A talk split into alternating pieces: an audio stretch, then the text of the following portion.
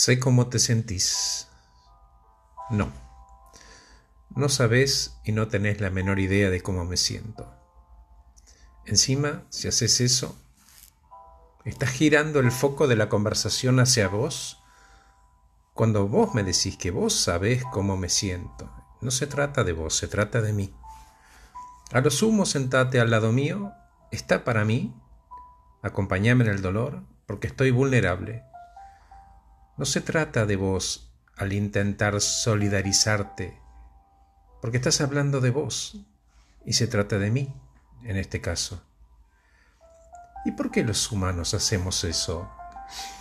Porque cuando escuchamos algo incómodo y lejos de nuestra área de confort, buscamos salir de ese lugar y entrar realmente en algo cómodo. ¿Y qué puede haber más cómodo que nosotros mismos? Nada. Cuando switchamos respuestas, es así como se llama, es narcisismo y punto. Quiero hablar de mí. En cambio, sentir o decir, ajá, con atención genuina, mirando los ojos, entusiasma al otro a contar su historia porque me está poniendo atención y no me interrumpe. Respeto tu dolor, tus tiempos y tus espacios. Y cuando hay silencios, no los llenemos, respetémoslo también. Es cierto que la reciprocidad es clave para que una conversación tenga sentido, y hablar de nosotros es humano. El cerebro no ve la luz ni tiene ojos, solo recibe estímulos de los sentidos, del tacto, del gusto, del oído. Recibe esa información y busca comparar esa experiencia que estamos escuchando con alguna nuestra. Y ahí, ¡zas! El problema. En lugar de recibir ese pensamiento y usarlo para bien comprender, decidimos interrumpir para hablar de nosotros.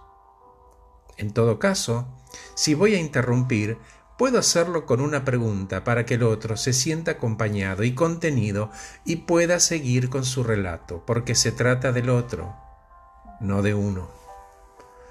Cuanto más cómodo estoy, más difícil es, empatizar con el sufrimiento ajeno.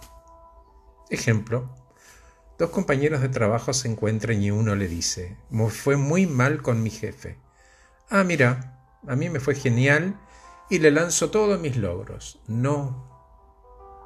Un amigo me comentó que se divorciaba hace un par de días.